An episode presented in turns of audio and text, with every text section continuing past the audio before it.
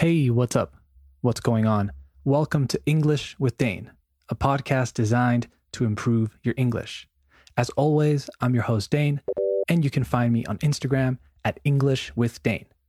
I've got strange news for you today, so I hope you're ready to get weird and learn some new vocabulary. Let's go.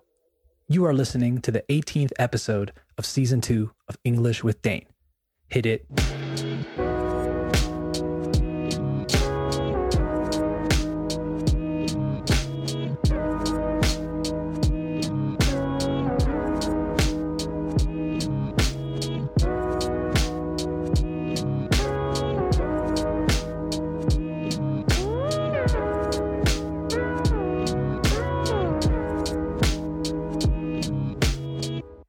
Okay, we have officially started the show, so let's get into the first piece of strange news. The headline reads US man teaching dog how to drive arrested after high speed chase. A resident of the western US state of Washington was arrested following a high speed chase that left officers dumbfounded after they found the man's pit bull behind the wheel. The incident unfolded or happened Sunday afternoon after police received calls about a driver hitting two vehicles in an area south of Seattle and then speeding away, State Trooper Heather Axtman told AFP. She said the emergency service subsequently got multiple calls about a car traveling erratically at more than 100 miles per hour, or 160 kilometers per hour.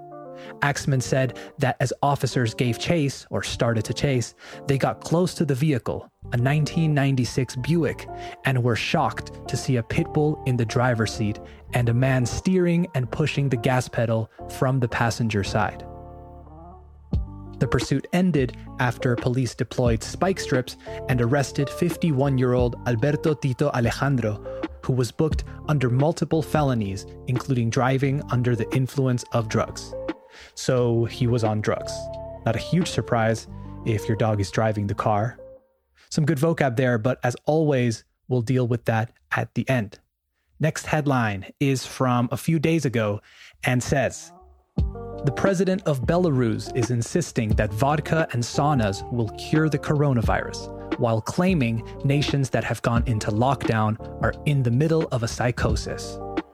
President Alexander Lukashenko has insisted the Eastern European nation of nearly 9.5 million remain open for business, and he even took part in a packed ice hockey match on Saturday. It's better to die standing than to live on your knees, he said, quoting the Mexican revolutionary Emiliano Zapata and calling sports the best antivirus remedy. There are no viruses here, he said after his game insisting I don't see them. He attacked the quote, psychosis that is crippling other nations' economies, saying the world has gone mad, and offering what he says are simple solutions. People should not only wash their hands with vodka, but also poison the virus with it, he advised his people, according to the Times of London. You should drink the equivalent of 40 to 50 milliliters a day, but not at work, he reportedly said. He also advised of going to the sauna and said when you come out of the sauna, not only wash your hands, but also your insides with 100 milliliters of vodka. He also advised that hard work would cure the deadly pandemic. So apparently, the cure for the coronavirus is vodka and working really hard. All right, last headline. This one is my favorite. It says Astrophysicist gets magnets stuck up nose while inventing coronavirus device. An Australian astrophysicist has been admitted to hospital after getting four magnets stuck up his nose in an attempt to invent a device that stops people touching their faces during the coronavirus outbreak. Dr. Daniel Reardon, who is a researcher at Melbourne University, was building a necklace, un collar, that sounds an alarm on facial contact, so when you touch your face. The 27 year old astrophysicist who studies pulsars and gravitational waves said he was trying to liven up the boredom of self isolation with the four powerful magnets. I have some electronic equipment, but really no experience or expertise in building circuits or things, he told The Guardian Australia. I had a part that detects magnetic fields. I thought that if I built a circuit that could detect the magnetic field and we wore magnets on our wrists, then it could set off an alarm if you brought it too close to your face. A bit of boredom in isolation made me think of that. However, the academic realized, se dio cuenta, the electronic part he had did the exact opposite and would only complete a circuit when there was no magnetic field present. He said, I accidentally invented a necklace that buzzes, que suena, continuously until you move your hand close to your face. After scrapping that idea or throwing that idea away, I was still a bit bored playing with the magnets. I clipped them to my earlobes and then clipped them to my nostrils like fake piercings, and things went downhill pretty quickly when I clipped the magnets to my other nostril. So, first he clipped them on his ears as if they were earrings, and then he put them on his nose, and then he put them on the inside of his nose. When he removed the magnets from the outside of his nose, the two inside stuck together, se. Unfortunately, the researcher then tried to use his other magnets to remove them, a quitarlos. At this point, my partner, who works at a hospital, was laughing at me, he said. I was trying to pull them out, sacarlos, but there's a part at the bottom of my nose that you can't get past.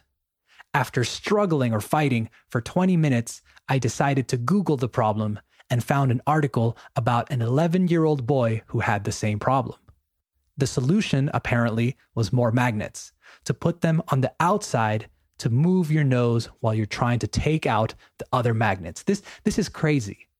He said, as I was pulling downwards, hacia abajo, to try to take out the magnets, they clipped onto each other and I lost my grip. And those two magnets ended up, terminaron, in my left nostril, while the other one was in my right. At this point, I ran out of magnets. Se le acabaron los imanes.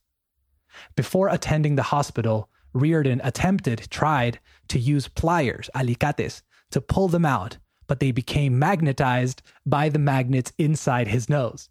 Every time I brought the pliers close to my nose, my entire nose would move towards the pliers, and then the pliers would stick to the magnets. At the hospital, a team of two doctors applied an anesthetic spray and manually removed the magnets from Reardon's nose. What a great story. I think my favorite part is the fact that when he didn't know what to do, he looked it up on Google only to find that there was an 11 year old boy that had the same problem. It's such an 11 year old kid problem to have and not a 27 year old astrophysicist. But hey, I commend him for trying something unorthodox. Okay, that's it for the three pieces of news, which means it's time for a vocabulary check. We've got five today. The first one is dumbfounded, spelled D U M B F O U N D E D. It's from the first article we read, and the sentence was A resident of the western U.S. state of Washington was arrested following a high speed chase that left officers dumbfounded when they found the man's pit bull behind the wheel. Dumbfounded means so shocked or surprised that you can't speak, so they had no words, estupefacto in Spanish. The next word is steering, spelled S T E E R I N G from the verb to steer. The sentence was The police were shocked to see a pit bull in the driver's seat and a man steering and pushing the gas pedal from the passenger side. It means to change the direction of a vehicle. That's why we call it a steering wheel, el volante, or timon, as we say in Peru. Next word. Well, not really a word, it's a phrase. Deployed spike strips.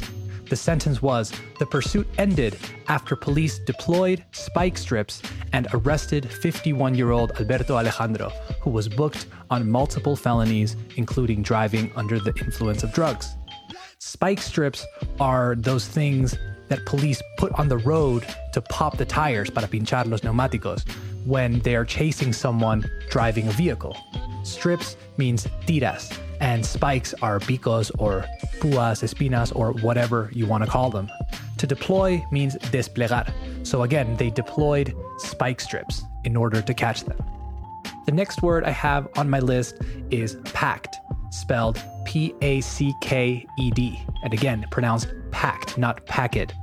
The sentence was referring to what the president of Belarus did when he took part or participated in a packed ice hockey match on Saturday. You probably got this one from context, but packed is a synonym of crowded, right? So he took part in a hockey match which a lot of people attended.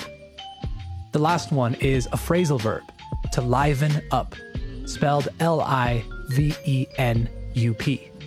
The sentence was The 27 year old astrophysicist who studies pulsars and gravitational waves said he was trying to liven up the boredom, el aburrimiento, of self isolation with the four powerful magnets.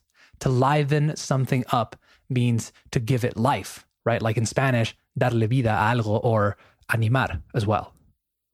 All right, that's it for the vocab check, and that's it for this episode too. Follow me on Instagram at English with Dane to do the quiz about this episode in my stories. I'll be checking you remember the vocabulary and also testing you on a few other things. If you haven't already, subscribe or follow the show on Spotify and Apple Podcasts or any other platform. And remember, the best way to support English with Dane is to share it with friends and family or anyone who you think would enjoy it. All right. Talk soon. Bye bye.